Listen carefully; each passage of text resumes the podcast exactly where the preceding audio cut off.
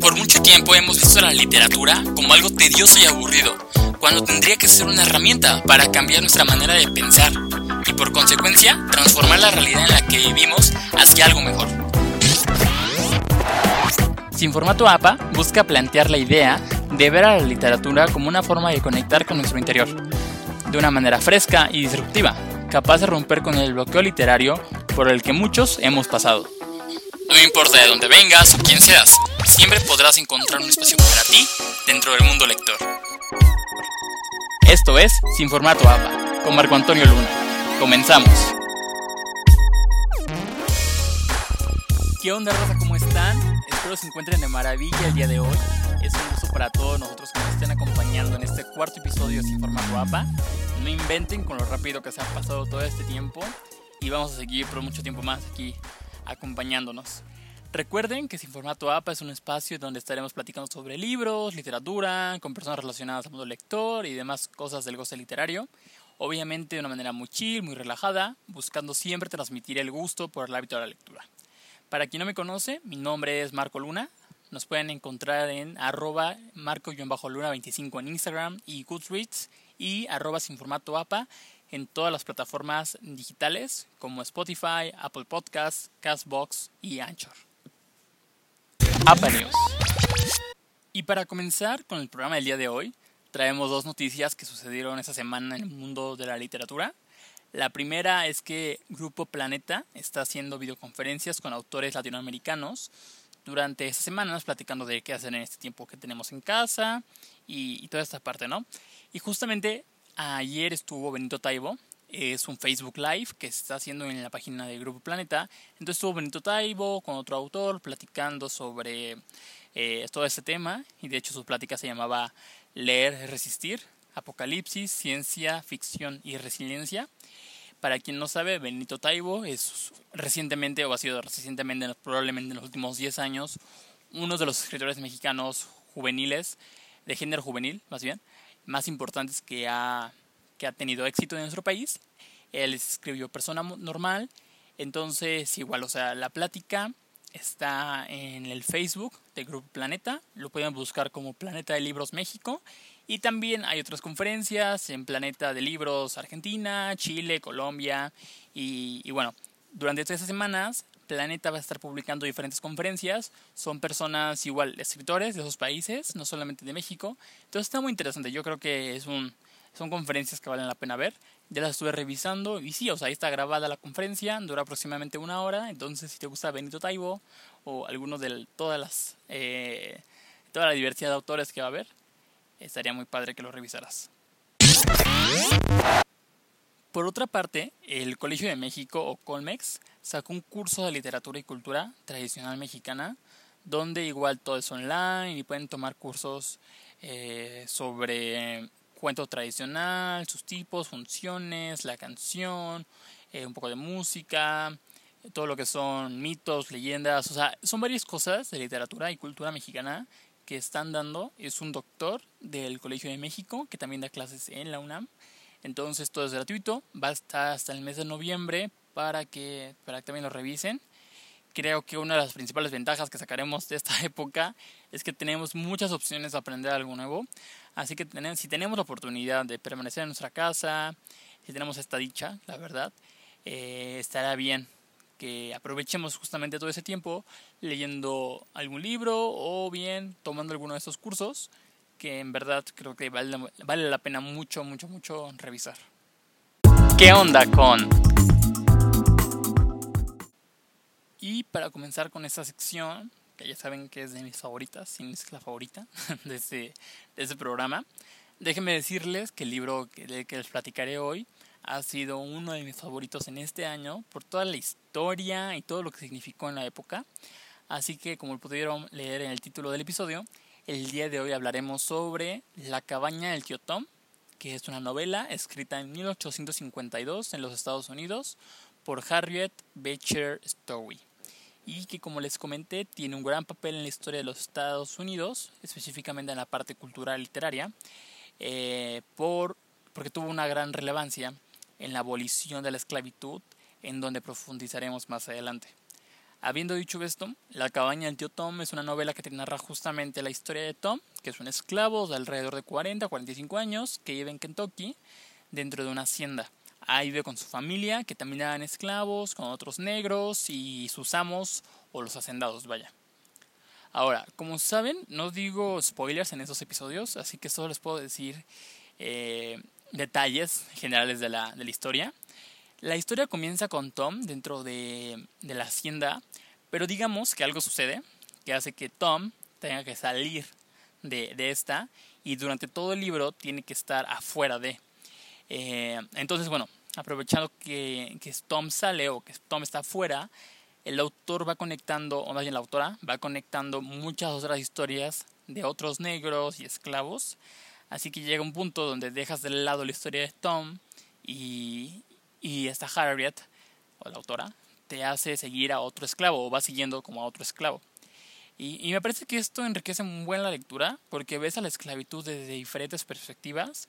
Por ejemplo, llegas con el típico gringo que vive en una gran hacienda, detesta a los negros y los trata súper mal, pero también te encuentras por otra parte con personas igualmente adineradas, pero que sufren moralmente por la situación de esclavitud que está pasando su país.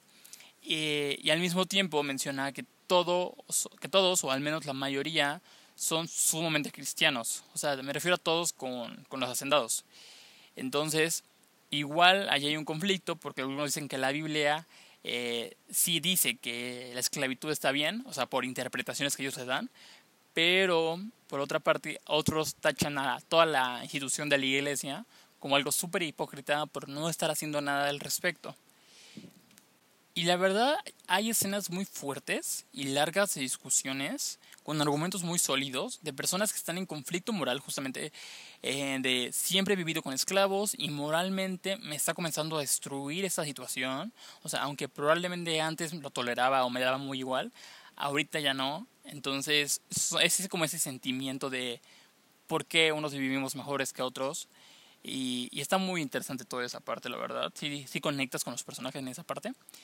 Eh, porque es verdad, en la lectura nos encontramos frecuentemente con mercados de negros, principalmente en Nueva Orleans, donde está la madre anciana con su hijo y, y solo lo compran a él y a ella no. O luego hay una madre con su hija que igualmente se separan. Y sí te choquea, la verdad, el hecho de imaginar un universo paralelo en donde a tu madre la están vendiendo junto a ti, pero a ti te compran eh, unas personas y ellas compran otras. Entonces, pues tú no sabes ni siquiera quiénes son esas personas que te compraron a ti ni que las compraron a ellas y los van a alejar durante el resto de la vida como si fueran muebles y de hecho hay muchas personas que se refieren a los esclavos como esto entonces pues la verdad sí sí es algo sí es algo muy muy fuerte porque digo en el siglo XIX el único medio de comunicación que había eran cartas que tardaban meses en llegar y que si tenías a unos amos crueles ni siquiera te dejaban escribirla a tu anterior familia o a tu familia Además de que probablemente no supieras con quién o dónde habías terminado. Entonces, o sea, terminando ellos de trabajar. Entonces, no tenías manera de comunicarte. O sea, una vez que los vendían, ya probablemente jamás se volvían a encontrar. Mi papá nos había comprado este libro a mi hermano y a mí hace años, supongo que cuando íbamos en primaria, secundaria, y la verdad ya lo había tratado de leer hace tiempo, pero no había conseguido interesarme y ni siquiera terminaba de entender lo que estaba leyendo, porque al menos la edición que tenemos es que es editorial época. Hay partes donde te están narrando una escena cualquier, eh, en cualquier lugar, no sé, de una hacienda, y viene a punto y aparte, y en la siguiente línea ya estás en otro escenario con otras personas haciendo algo diferente. Y en ese momento, en este momento de mi vida, pues sí siento que es algo muy dinámico que está haciendo la autora, pero en su momento, por lo menos de mi edad, pues sí me perdía, ¿saben? O sea, no, no iba con ese ritmo de la autora. Entonces yo creo que cuando ustedes lo lean, si, si es que les interesa, sí tienen que estar muy conscientes de lo que están leyendo. O sea, no es un libro que lo puedes ir leyendo nada más por leer, sino que tienes que estar consciente porque si no, hay ciertas partes que, en las que te puedes perder.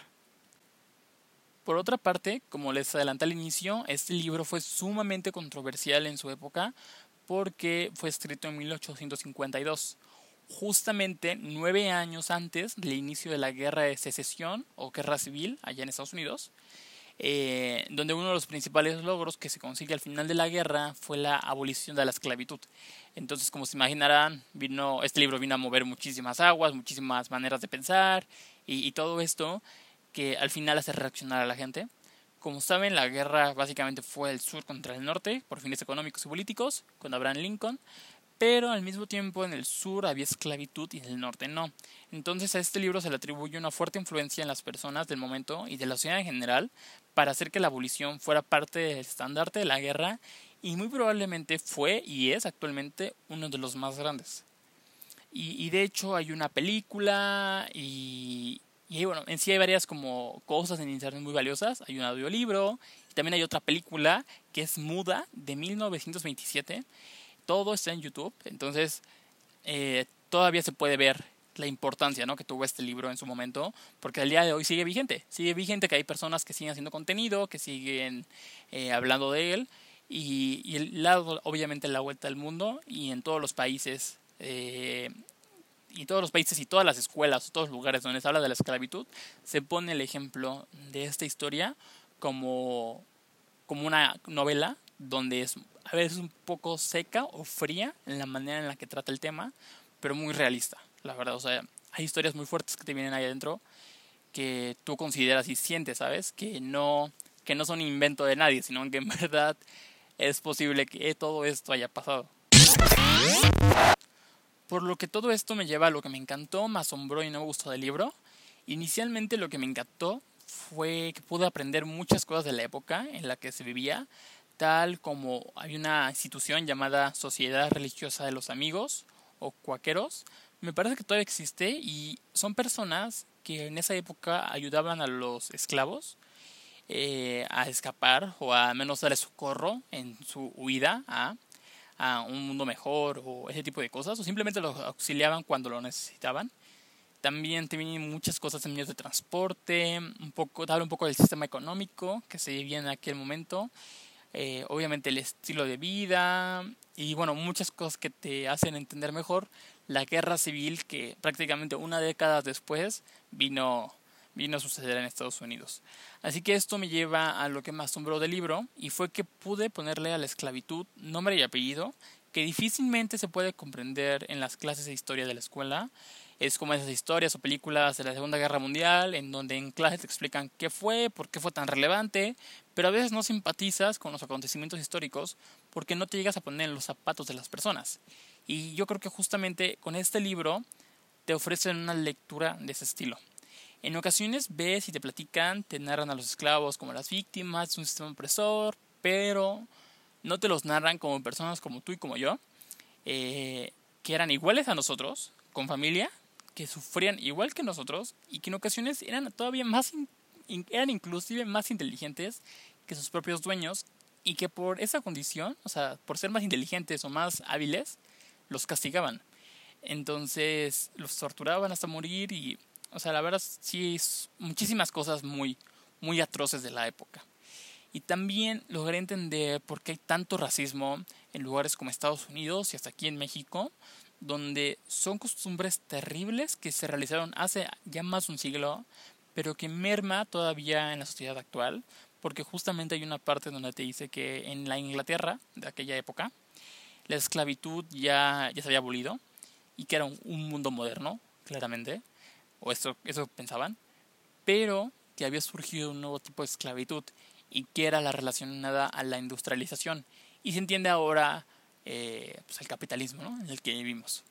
Así que finalmente no hubo nada que me disgustara de la historia. Al final eh, te engancha la manera en la que se concluye la historia y hace sentido perfectamente. A mí personalmente sí me gustó bastante. Lo único que sí no me gustó fue la edición que, que nosotros teníamos aquí en la casa.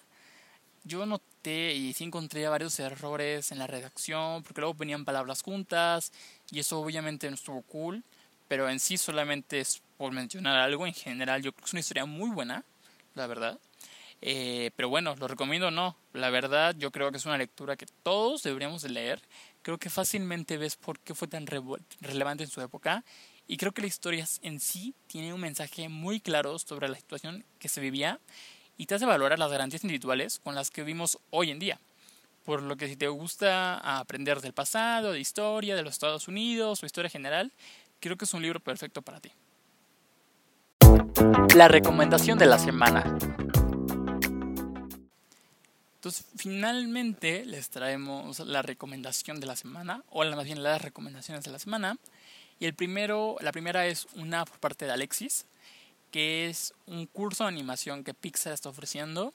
Es un curso de alrededor de dos o seis semanas en promedio, ya depende de tu velocidad con, con la que vayas avanzando con, con los temas de, que te vienen ahí.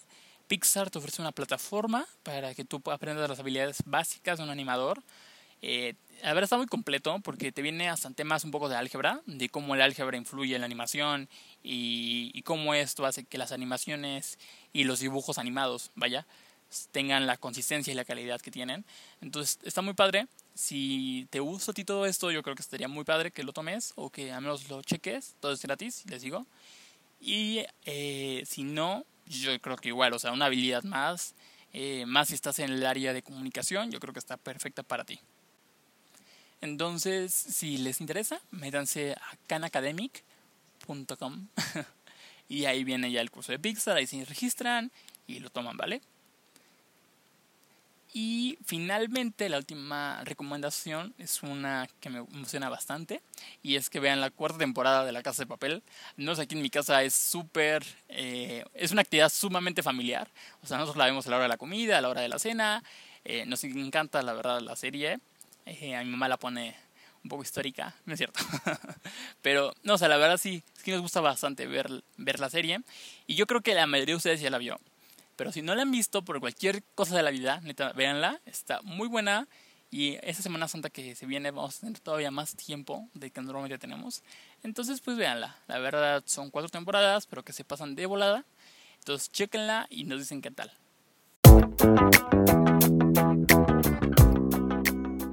Pero bueno, esto ha sido por todo el día de hoy. Muchas gracias por escucharnos. Esperamos que les haya gustado el capítulo de hoy. Déjenos sus comentarios sobre si les interesó la cabaña del tío Tom, sobre cómo piensan que terminará esta temporada de la casa de papel. Y en fin, agradezco como siempre a Alex Luna por su ayuda incondicional. Y recuerden seguirnos en nuestras redes sociales como arroba marcoluna, arroba marco-luna25 en Instagram y Goodreads y arroba sin formato APA en todas las plataformas para podcast. Y no olviden que no hay mal lector ni lectura, sino que el libro correcto aún no llega a tus manos. Esto fue Sin Formato APA. Hasta la próxima.